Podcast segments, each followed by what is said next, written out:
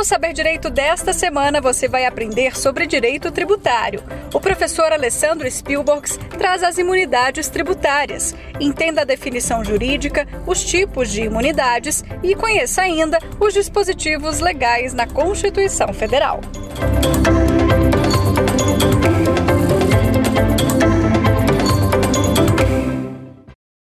Olá, meu caro, minha cara. Que satisfação enorme te reencontrar em mais uma aula aqui do Saber Direito. Meu nome é Alessandro Spielborges e você sabe que ao longo dessa semana nós estamos trabalhando com as imunidades tributárias, um dos temas mais consagrados que nós temos na maravilhosa disciplina do direito tributário, não é mesmo? Pois é, o negócio é o seguinte: por que as imunidades? Porque as imunidades têm uma incidência gigante em qualquer prova. Saiba você que em exame da ordem, concurso público na sua faculdade não é diferente. Todo mundo adora as imunidades. Em algum momento você será questionado acerca desse instituto super famoso e bastante tradicional no direito tributário. Agora, o negócio é o seguinte: nesse encontro de hoje, a gente vai falar sobre algumas das imunidades que não são tão comentadas assim eu vou falar sobre as imunidades específicas. Você anotou? Vou repetir para você: imunidades específicas. O que são essas imunidades? Como que eu faço para trabalhar com elas? Eu vou trazer exemplos aqui e mais do que isso, a gente vai ver em detalhes algumas das principais imunidades que estão conferidas no texto da Constituição Federal. Bom, para isso, para que a gente possa falar sobre as imunidades específicas, é bom que você saiba que esse tema, imunidades, ele sofre uma série, uma série de classificações. E as classificações, elas são sempre muito importantes para que melhor o assunto seja estudado. Então, esse é o objetivo uma classificação faz com que você consiga agrupar e, ao mesmo tempo, separar as imunidades diante de algumas qualidades e em razão de alguns critérios para melhor entendê-las. E alguns desses critérios eu vou deixar bem claro aqui, justamente para que a gente possa chegar nessas imunidades que eu já anunciei, as imunidades específicas. Você está preparado aí? Porque eu estou pronto aqui. Vamos para cima? Imunidades específicas. Para isso, quero lembrar então que algumas classificações são importantes. Entre elas, aquela primeira classificação, uma classificação de acordo com o alcance da imunidade. Sim, de acordo com o alcance, esse é um critério muito importante para a gente. Como assim? As imunidades elas podem atingir quais espécies tributárias? Pois é, esse é um primeiro critério que serve exatamente como norteador dessa primeira modalidade de classificação. Bom, quando a gente fala, então, em imunidades de em, razão, em razão do seu alcance, a gente pode dividir as imunidades entre imunidades específicas e imunidades genéricas. O que são imunidades genéricas num primeiro momento? São aquelas imunidades que têm por objetivo afastar todos os tributos, melhor, todos os impostos todos os impostos que existem no país. Veja só, imunidades genéricas são aquelas que não se limitam a apenas a um único imposto, mas a todos os impostos que você imaginar, sejam impostos federais, sejam impostos estaduais, sejam impostos municipais. Imunidades genéricas. Mas, professor, essas imunidades não me parecem assim ser tão extensas. Seria muito melhor se a gente tivesse uma imunidade afastando todos os tributos. Mas calma, você sabe, você já deve lembrar a esse respeito que não existe uma imunidade que afasta todos os tributos que existem por aí, não. Você deve se recordar que não tem nenhuma imunidade capaz de afastar imposto, taxa, contribuição de melhoria, empréstimos compulsórios e contribuições especiais. Essas imunidades não são imunidades genéricas. Essas imunidades, que sejam capazes de afastar todos os tributos que nós temos no país, simplesmente não existem no texto da Constituição. O que nós temos são imunidades que atingem impostos, mas capazes de afastar todos os impostos e se você está imaginando que essa imunidade seja uma imunidade pequenininha, não é bem verdade isso não, é só uma impressão. Sabe por quê? Imagine só você se estivesse livre a partir desse momento para o resto da sua vida do pagamento do IPTU, do pagamento do IPVA e do pagamento do imposto de renda. Hein? Pergunto para você: você já não seria uma pessoa muito mais feliz se a partir de, desse momento você nunca mais precisasse pagar três impostos, esses três que eu citei? Você não precisa mais pagar IPTU da tua casa, você não precisa pagar mais IPVA do seu carro, o imposto de renda nunca mais na sua vida. Diz para mim, olha aí, você abriu aí um belo de um sorriso, que maravilha. Você já estaria feliz. Agora imagine se você não precisar pagar mais nenhum outro imposto, nem municipal, nem estadual e nem federal. E aí, está parecendo pouco isso? Não, né? É uma baita de uma imunidade. Essas são as chamadas imunidades genéricas. Imunidades que afastam todos os impostos, não só IPTU, mas todos os impostos municipais, não só IPVA, mas todos os impostos estaduais, não só o imposto de renda, mas todos os impostos federais. Essa é uma classificação extremamente interessante e um grupo de imunidades. Essas imunidades que eu citei, as genéricas, são especialmente aquelas que você encontra no artigo 150, inciso 6 da Constituição Federal. Dentro desse grupo de imunidades genéricas, nós temos alguns tipos, algumas modalidades.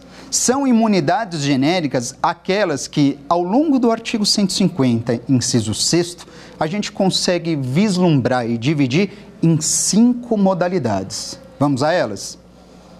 Nós temos como imunidades genéricas aquela que é conhecida como recíproca, nós temos a religiosa e ainda imunidade condicional, imunidade de imprensa e imunidade musical.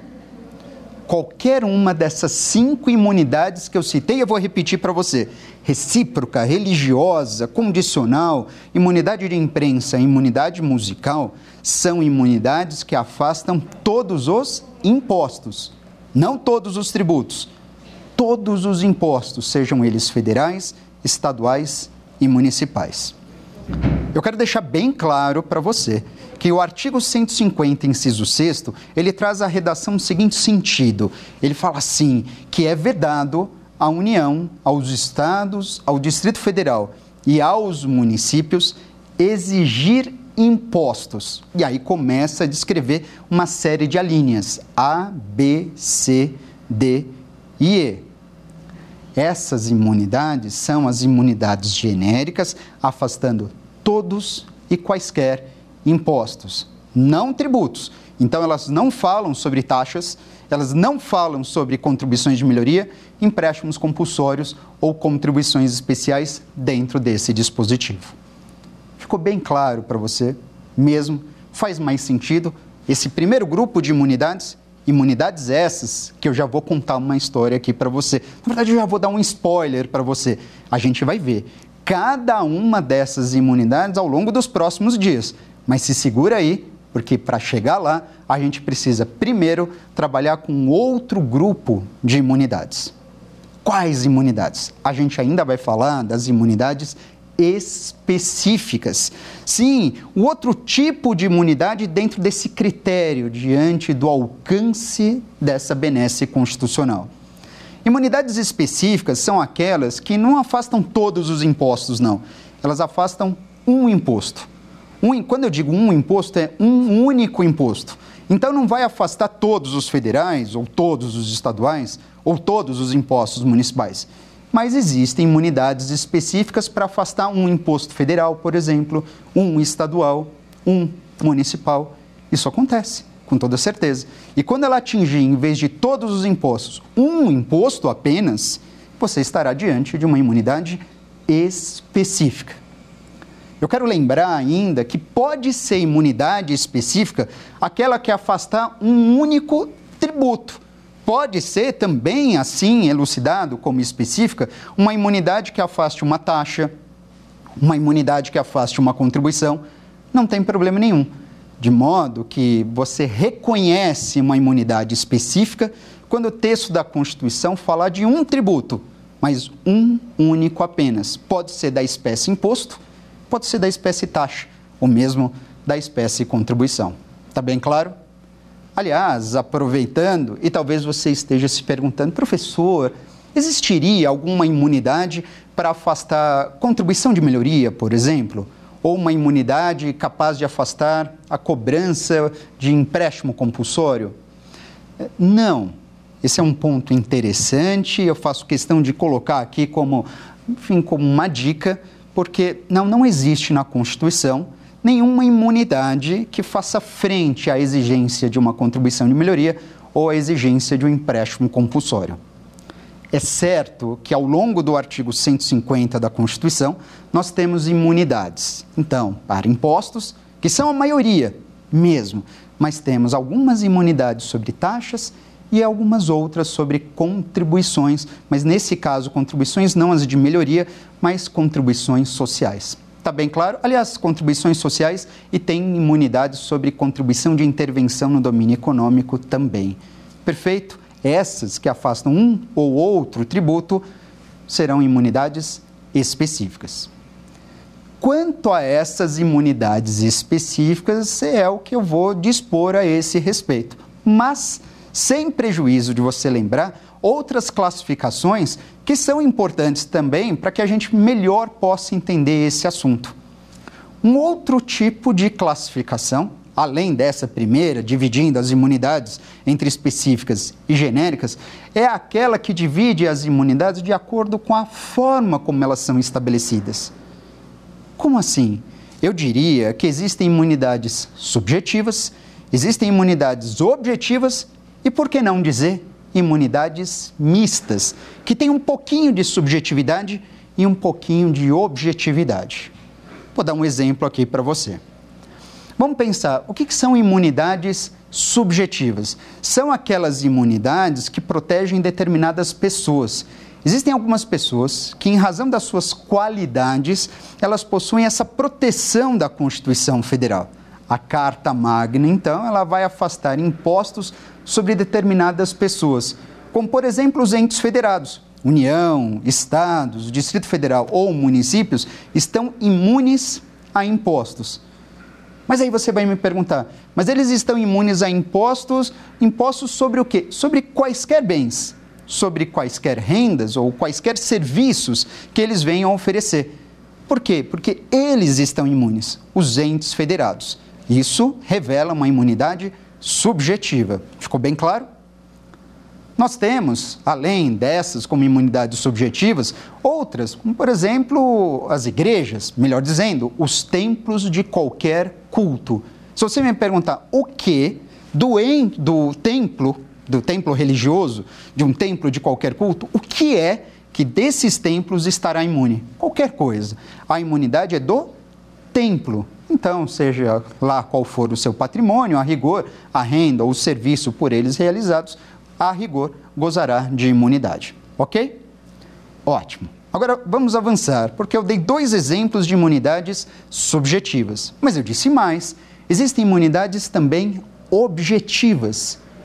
Imunidades objetivas são aquelas que protegem o objeto, o bem, a renda e não a pessoa propriamente dita. E aí você deve estar se perguntando, professor, eu preciso de um exemplo de uma imunidade objetiva. Imunidade objetiva tem como ótimo exemplo a imunidade de imprensa. Aquela imunidade que afasta a incidência de impostos sobre livros, jornais, periódicos ou mesmo papel destinado à sua impressão. Quero aproveitar para dizer o seguinte, que uma editora que viva da venda de livros, de jornais, de periódicos, ou uma gráfica que viva justamente da, da, comercialização desse tipo de produto, uma editora ou uma gráfica não tem imunidade em relação ao imposto de renda, porque a imunidade não é da editora, a imunidade não é da gráfica. A imunidade de imprensa é uma imunidade objetiva. O que significa dizer que imune está o livro, o jornal, o periódico e o papel destinado à impressão desses mesmos produtos, mas não a editora, não a gráfica. Isso faz com que ela seja caracterizada como imunidade objetiva e não subjetiva. Aproveitando esse desenho, é possível você visualizar alguns dispositivos da Constituição Federal que revelam para a gente imunidades que têm um um critério objetivo e um critério subjetivo. E a gente vai encontrar essa situação. Um bom exemplo de uma imunidade mista, que indica, portanto, alguma situação pessoal e uma situação objetiva, é a imunidade musical. Aquela imunidade lá do artigo 150, inciso 6, a linha E da Constituição. É uma imunidade que vai afastar a incidência de impostos sobre fonogramas e videofonogramas musicais produzidos aqui no Brasil de obras que sejam de artistas brasileiros ou interpretadas por artistas brasileiros. Você percebe que é uma imunidade mista? Porque, é claro, ela fala sobre o afastamento de impostos sobre fonogramas e videofonogramas musicais produzidos aqui no Brasil. Isso é uma objetividade, isso é uma situação que caracteriza esse, esse critério do objetivo. Mas, além disso, essa imunidade não é para todo CD e DVD musical. Não, só se a obra for de um artista brasileiro ou interpretada por um brasileiro. Ou seja, você percebe a subjetividade aí presente também a imunidade musical, então eu posso catalogar como uma imunidade mista, porque ela tem um pouco de objetivo e um pouco de subjetivo. Ficou bem claro para você? Pois é, eu destaquei duas classificações aqui que nos são bastante interessantes. Mas o meu objetivo nesse encontro eu já tinha anunciado e eu quero reforçar: a gente vai trabalhar com imunidades específicas. Mesmo assim, eu não vou falar de todas as imunidades específicas, mas eu quero cuidar para que você conheça, acima de tudo, de três imunidades específicas. Três.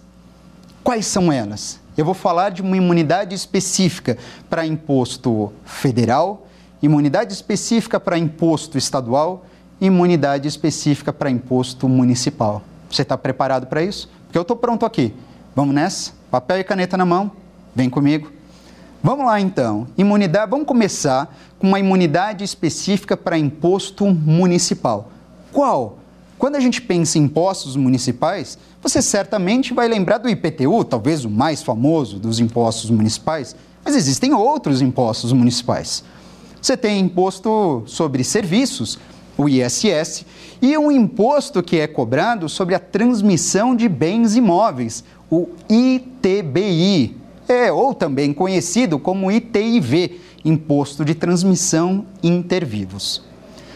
Pois é, a imunidade específica para imposto municipal que existe e que está lá registrada no artigo 156, parágrafo 2, inciso 1 da Constituição, é uma imunidade que atinge esse último imposto, o ITBI ou ITIV para que a gente possa melhor entender essa imunidade, saiba que o ITBI é o Imposto sobre Transmissão de Bens Imóveis, um imposto que incide sobre a transmissão onerosa entre vivos envolvendo bens imóveis.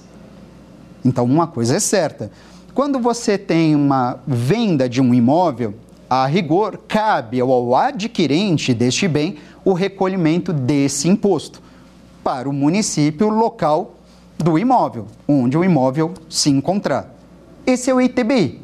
Toda vez que você compra um imóvel, você estará sujeito ao recolhimento desse imposto. Por quê? Porque é um imposto que incide sobre a transmissão do imóvel, de modo que toda vez que houver uma transferência de titularidade do bem, haverá a incidência desse imposto municipal. Perfeito?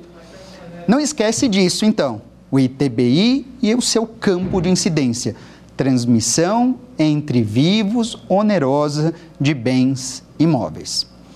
Ocorre que o legislador constitucional, ele lembra uma situação que é extremamente interessante. E como eu disse, e reforço aqui para você, está lá prevista no artigo 156, parágrafo 2 inciso 1 da Constituição Federal. Você tem nesse dispositivo uma imunidade específica, uma imunidade que vai afastar tão somente a incidência do ITBI. Mas qual é essa imunidade? É uma imunidade que informa não haver a incidência do ITBI quando um imóvel for transferido, for transmitido, em razão de integralização do capital social de uma empresa, ou quando um imóvel é transmitido por conta da cisão, da fusão, mesmo ou da incorporação de uma empresa. Professora, não entendi. Pode trabalhar melhor esse exemplo, essa imunidade do ITBI? Mas é claro que sim, e eu vou fazer isso porque é para você. Olha só, me acompanhe. Imagine que eu esteja interessado em participar da sociedade de uma determinada empresa. Sim, eu quero integrar o quadro societário de uma determinada empresa, uma empresa que já exista.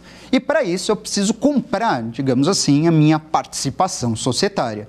Como que eu posso comprar essa minha participação? Olha, eu posso, portanto, oferecer um determinado montante em dinheiro para que eu passe então a ser dono, digamos assim, de uma parte dessa empresa.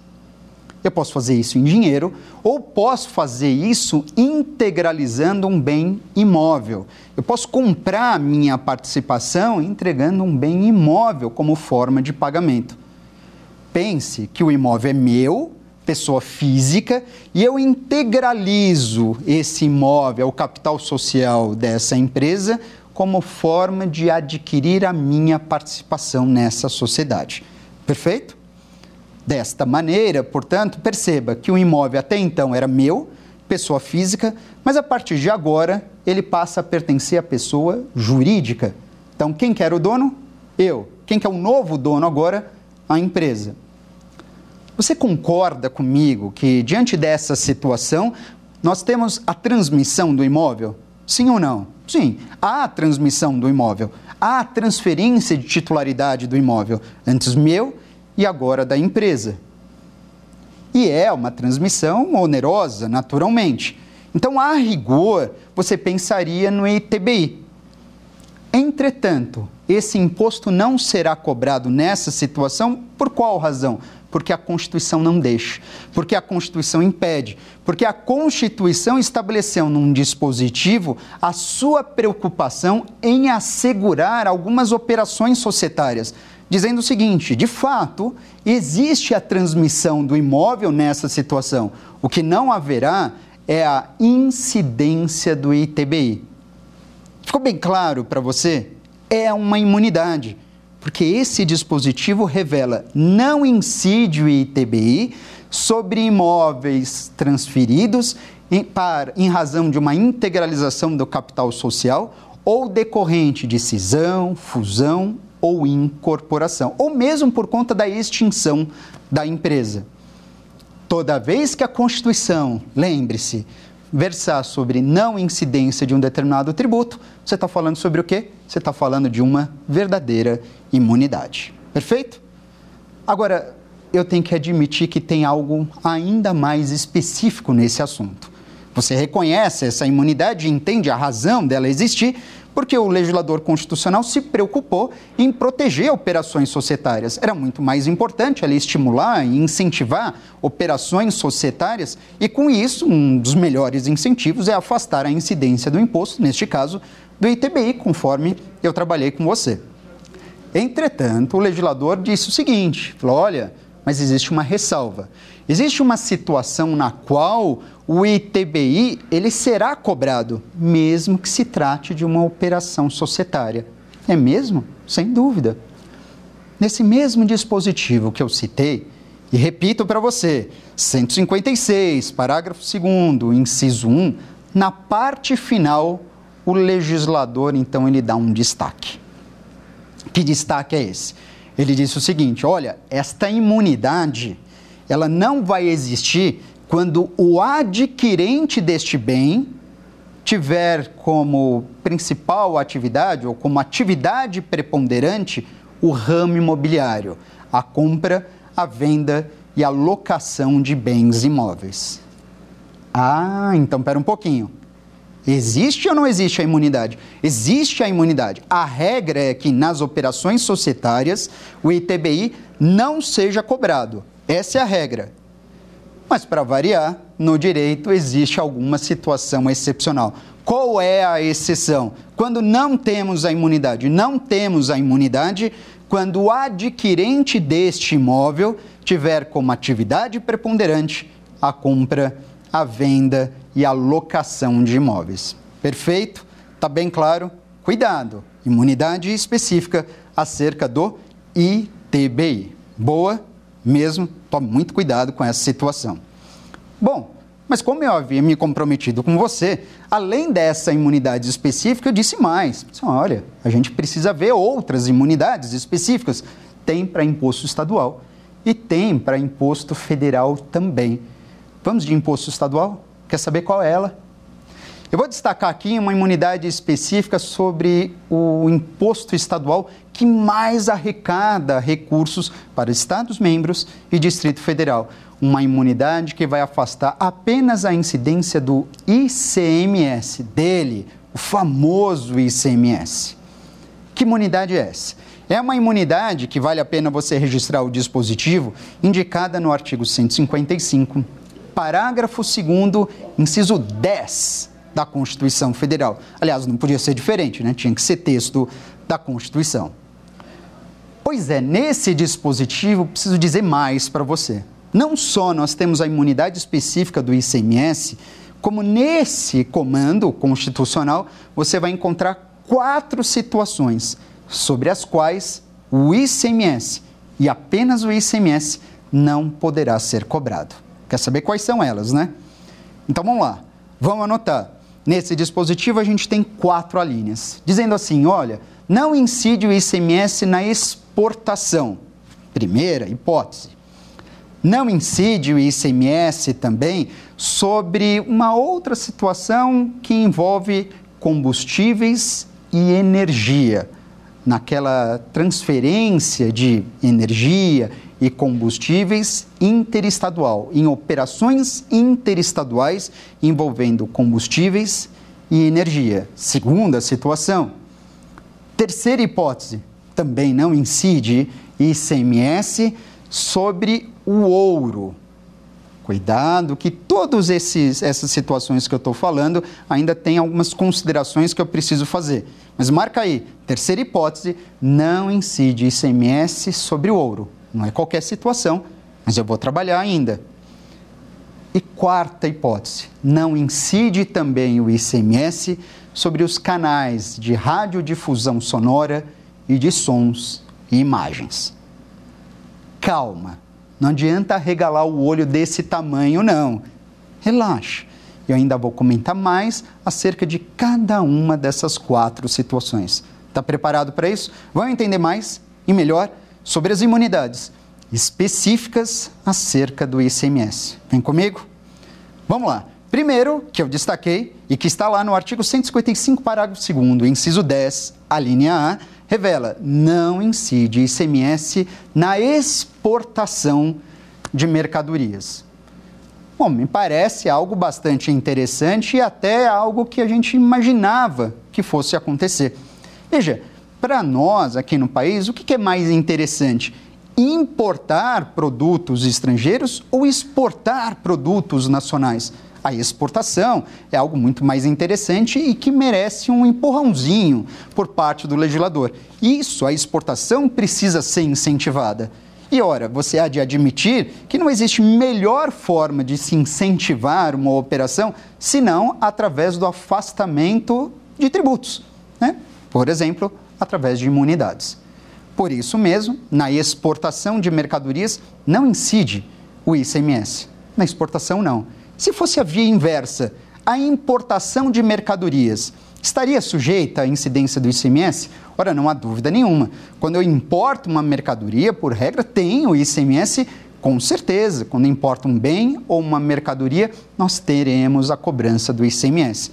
Porque a importação não é algo a se estimular. A exportação, sim. Por isso, ela foi contemplada com uma hipótese de não incidência constitucional, ou seja, de uma imunidade. Mas, como eu disse, essa é só uma situação. Nós temos outras três que envolvem o ICMS.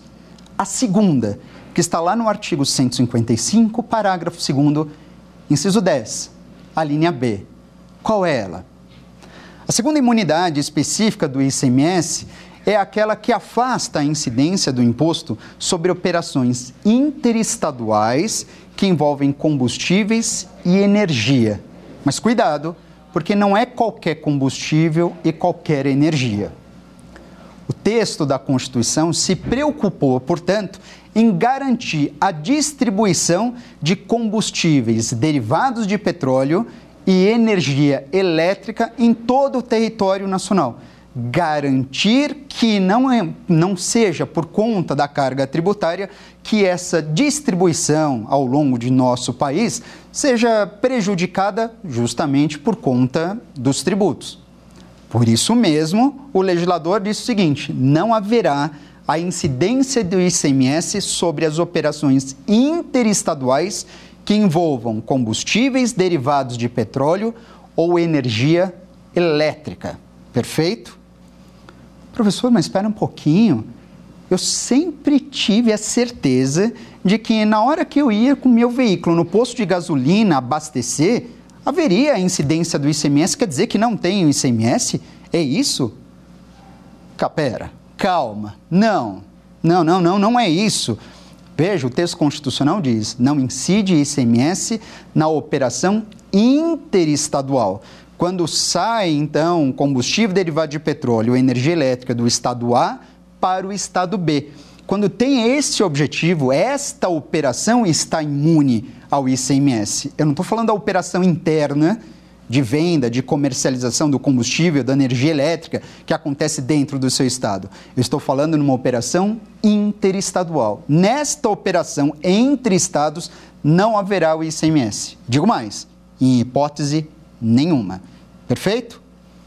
Faz sentido também. Agora, essa foi a segunda imunidade. Nós temos uma terceira, uma terceira imunidade específica para o ICMS que eu já apontei. É aquela sobre o ouro, mas não é qualquer operação também. Não incide o ICMS sobre o ouro quando este for caracterizado como ativo financeiro ou instrumento cambial. Você entendeu? Não incide o ICMS sobre o ouro, desde que o ouro seja observado como ativo financeiro ou instrumento cambial. Tudo bem, tudo bem, é bem verdade, você deve estar se perguntando, mas quando que o ouro tem esse tipo de característica? Que operação é essa sobre a qual nós não temos o ICMS? Eu estou falando do ouro quando ele é retirado ali no, no garimpo, o ouro que é utilizado, que é caracterizado como ativo financeiro ou instrumento cambial, como forma de troca da matéria, ouro, né, por um determinado montante em dinheiro. Quando você tem esse tipo de operação, você imagina o garimpeiro, um trabalho extremamente árduo, né, que trabalha de sol a sol, trabalho muito duro mesmo, ele consegue ali garimpar alguns poucos gramas de ouro. Ele vai na instituição financeira oficial e que faz a avaliação, portanto, da qualidade, da, da natureza desse ouro e troca por um determinado montante em dinheiro. Nesta operação, nós não temos o ICMS. Ah, não tem? ICMS não. A Constituição afasta essa possibilidade. Mas, embora não tenha o ICMS, nós temos um outro imposto sobre esta mesma operação. Professor, mas você não disse que estava imune? Está imune ao ICMS mas não está imune esta operação ao IOF, o Imposto sobre Operações Financeiras. Então, registra aí que ouro como ativo financeiro, um instrumento cambial, é uma operação sobre a qual recai IOF, um imposto federal, e não o ICMS, imposto estadual. Agora, quer dizer que o ICMS pode recair sobre o ouro em outras situações, pode. Sim, um ouro que seja utilizado, imaginar como insumo, como matéria-prima de, um, de uma rede responsável pelo desenvolvimento né, de joias, por exemplo. Aí sim, o ouro pode ser considerado como mercadoria e, neste caso, ele vai atrair a incidência do ICMS, não há dúvida nenhuma. O ICMS não tem sobre o ouro naquela operação em que ele for caracterizado como ativo financeiro ou instrumento cambial, ok? Para completar essas imunidades específicas ao ICMS, tem uma última. No artigo 155, parágrafo 2, inciso 10, a linha D. Extremamente interessante e vou revelar aqui para você. De acordo com o texto da Constituição, não incide ICMS sobre os canais de radiodifusão sonora e de sons e imagens de recepção livre e gratuita. Professor, do que, que você está falando? Estou dizendo que não incide ICMS sobre os canais de recepção livre e gratuita, ou seja, TV aberta, rádio e TV. Não é transmissão? O ICMS ele incide sobre comunicação. Mas quando se trata de radiodifusão sonora, rádio, ou de sons e imagens, TV, de recepção livre e gratuita, você tem a transmissão, você tem um veículo de comunicação. Só que sobre esta operação não haverá incidência do ICMS. Ora, faz muito sentido. Faz sentido, primeiro, porque se é uma recepção livre e gratuita, não teria nem como calcular esse ICMS. Além do mais, o legislador se preocupou em assegurar esse tipo de transmissão. Isso significa dizer, então, que quando você vai acessar qualquer TV aberta, como a TV Justiça, como qualquer outro canal, Rede Globo, SBT, Gazeta, enfim, seja lá qual for o canal, que seja de recepção livre e gratuita, você concorda comigo? Basta você sintonizar o canal, você tem acesso ao seu conteúdo e, portanto, estará imune ao ICMS. Isso é muito diferente se você estivesse perguntando, mas e o canal pago? E aquela rede e aquele conteúdo televisivo que eu preciso assinar e que eu pago mensalidades. Esse gozaria de imunidade? Não. TV paga, TV por assinatura, não tem imunidade. Ao contrário, atrai a incidência do ICMS e é algo que você consegue perceber na sua fatura, que vem sempre ao final do mês, tem lá o ICMS destacado e que não é pouca coisa. Tá bem claro mesmo? Fechamos, então, mais um tipo de imunidade específica sobre imposto estadual. Mas não, eu não esqueci. Tem imunidade específica para imposto federal. Eu já citei de imposto municipal, eu já citei de imposto estadual e agora eu vou revelar para você uma imunidade específica para imposto federal. Porque sim, tem. É uma imunidade lá no artigo 153, parágrafo 4 da Constituição, inciso 1 a imunidade específica ao ITR, sim, ao Imposto Territorial Rural. Então, existe uma situação bastante peculiar sobre a qual o ITR simplesmente não será cobrado. Trata-se daquela situação na qual você tem um proprietário de um imóvel localizado em zona rural, imóvel esse que seja considerado como pequena gleba mas que seja utilizado por esse proprietário normalmente, ou seja, que ele seja utilizado, que ele seja explorado por um proprietário de um único imóvel que ele tem em zona rural. Eu quero que fique bastante claro nessa situação que você precisa então verificar três situações. Que situações são essas? Três características. Primeiro, você tem um imóvel naturalmente localizado em zona rural, mas não é qualquer imóvel. Esse imóvel tem que ser considerado como pequena gleba. Tudo bem, é verdade. Você deve estar se perguntando, como é que eu vou saber o que é um imóvel considerado como pequena gleba? Existe legislação federal que vai estabelecer isso. A Lei 9.393 de 1996 ela diz que dependendo da região onde esse imóvel se encontre, a pequena gleba vai ter uma determinada extensão. Então, depende muito da região onde o imóvel se encontre. Por exemplo, na região do Pantanal Mato Grossense, ou, enfim, em outras regiões, pequena gleba pode variar entre 100 ou 50 hectares. Às vezes, dependendo da região, pequena gleba, um imóvel de 100 hectares, e é chão demais. É, mas se tiver numa região indicada pela legislação, 100 hectares vai ser considerado como pequena gleba, como por exemplo na região do Pantanal. É praticamente um sítiozinho diante da região. Agora, se estiver localizado em outras regiões, um imóvel será de pequena gleba quando ele for de menor proporção. Isso, a rigor, esse tipo de legislação, uma legislação bastante específica, que você só tem necessidade de conhecê-la efetivamente em concursos mais específicos, concursos como, por exemplo, uma procuradoria. Entendeu? Agora vamos lá. Não basta que seja pequena gleba. Esse imóvel deverá ser necessariamente explorado pelo proprietário. Então não adianta nada ele ter um imóvel como pequena gleba se ele não faz nada deste, neste imóvel. Se ele não explora esse imóvel, esse imóvel precisa ser necessariamente explorado. Mas não é só. Existe uma terceira condição. Qual é essa terceira condição? Além do imóvel ser uma pequena gleba, além desse imóvel ser explorado, este proprietário não pode possuir nenhum outro imóvel nenhum outro imóvel, seja em zona rural, seja em zona urbana. Ou seja, é aquele proprietário de um único imóvel e este único imóvel que ele possui está em zona rural.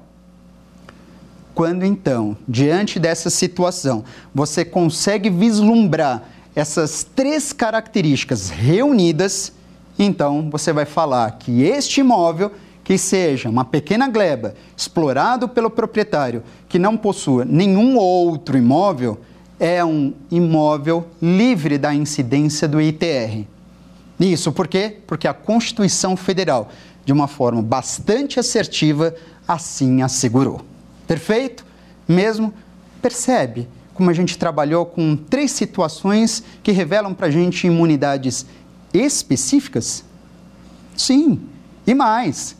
Eu trouxe três porque era meu compromisso com você, conforme eu já tinha assinalado, ainda que nós tenhamos outras imunidades específicas espalhadas na Constituição, não há dúvida nenhuma.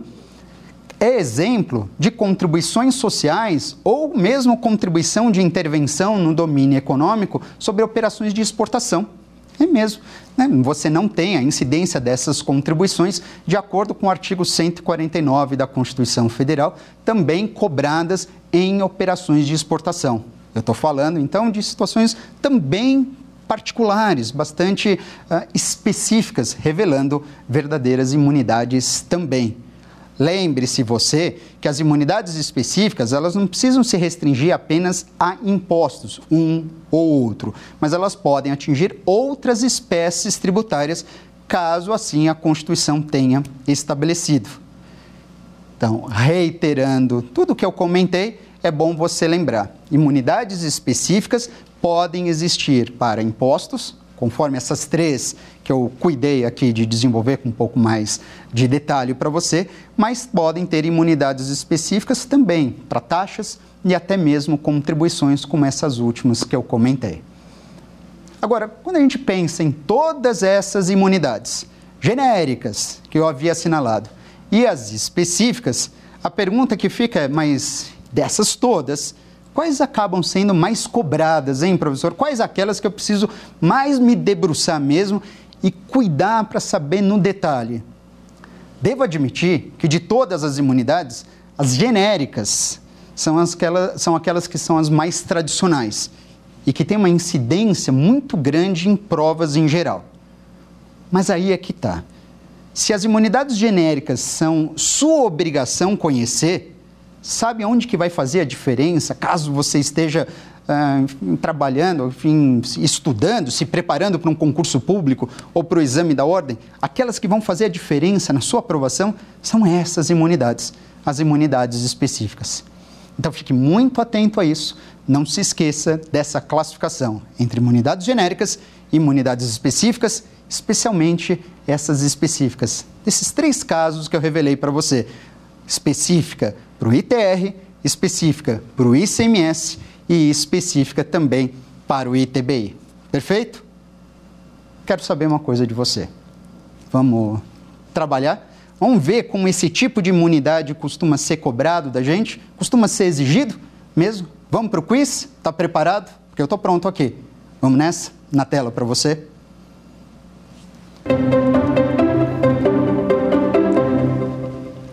Olha só a primeira questão. Considerando a previsão constitucional acerca das hipóteses de não incidência do ICMS, é correto afirmar, exceto não incide o ICMS sobre operações que destinem mercadorias para o exterior, nem sobre serviços prestados a destinatários no exterior.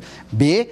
Não incide ICMS sobre o ouro quando este for considerado como ativo financeiro ou instrumento cambial. Letra C não incide ICMS sobre a transmissão de conteúdo televisivo mediante pagamento de mensalidade, ou letra D, não incide ICMS sobre o serviço de radiodifusão sonora de recepção livre e gratuita. E aí, pergunto para você o que, que você acha dessa questão. Toma cuidado, hein? Porque a questão disse o seguinte: onde é, qual é a alternativa que não revela uma imunidade do ICMS? Prestou atenção? Vamos dar uma olhada na tela. Está aqui, onde não revela a, imunidade do ICMS. Está aqui, qual que é a errada? Quando ele diz, não incide ICMS sobre transmissão de conteúdo televisivo mediante o pagamento de mensalidade. Como assim não incide? Ora, você lembra muito bem que o ICMS não incide sobre os canais de recepção livre e gratuita. Quando tem o pagamento de uma mensalidade, isso atrai a incidência do ICMS, correto? Mesmo? Acertou? Vamos para uma próxima? Vem comigo na tela. Tá aqui mais uma questão para você. Entre as diversas classificações sobre imunidades, assinale a alternativa correta. Letra A. A genérica se diferencia da específica por afastar todas as espécies tributárias. Letra B. A subjetiva se diferencia da objetiva, pois esta considera a pessoa enquanto aquela considera o objeto. Letra C. As imunidades subjetivas protegem automaticamente as pessoas beneficiadas. E letra D, as imunidades do artigo 150, inciso 6 da Constituição, afastam todos os impostos, incluindo o IOF. E aí, então, em essa questão bastante interessante, pensou mais a respeito sobre a classificação entre imunidades específicas e genéricas. Vamos conferir a resposta na tela. Está aqui para você a alternativa correta, de fato, letra D. As imunidades do artigo 150, inciso 6 da Constituição, afastam todos os impostos, incluindo o IOF. Ora, isso é bem verdade. O artigo 150, inciso 6 da Constituição, ele revela as imunidades genéricas. Tem lá quatro, cinco imunidades genéricas, letra A, B, C, D e letra E. E ali o objetivo é afastar todos os impostos. Todos, inclusive o IOF, ainda que o texto da, Constitucional, da Constituição fale em imunidades sobre bens, rendas ou serviços. E a rigor, talvez para alguns não tenha contemplado as operações financeiras, mas não é esse o entendimento da nossa jurisprudência. O IOF também deverá ser afastado. Se a imunidade é genérica, ela afasta realmente todos os impostos, sejam eles municipais, estaduais ou federais. Vamos para mais uma questão? Treinando seu conhecimento, vem comigo. Tá aqui, terceira questão. Conforme descrito na Constituição Federal, um imóvel em zona rural estará imune ao ITR-C. Letra A. Pertencer a um cidadão hipossuficiente beneficiário de algum auxílio financeiro do governo federal. Letra B. For considerado como pequena gleba e explorado por proprietário que não possua outro imóvel. Letra C possuir características imprescindíveis a qualquer programa de desenvolvimento rural, ou letra D, for explorado por proprietário que dependa da atividade rural para o sustento de sua família. E então, quando você lembra da imunidade específica do ITR, lá no artigo 153, parágrafo 4 inciso 1, com base nesse dispositivo, você consegue chegar na resposta correta. E qual é ela? Vamos conferir? Cheguei.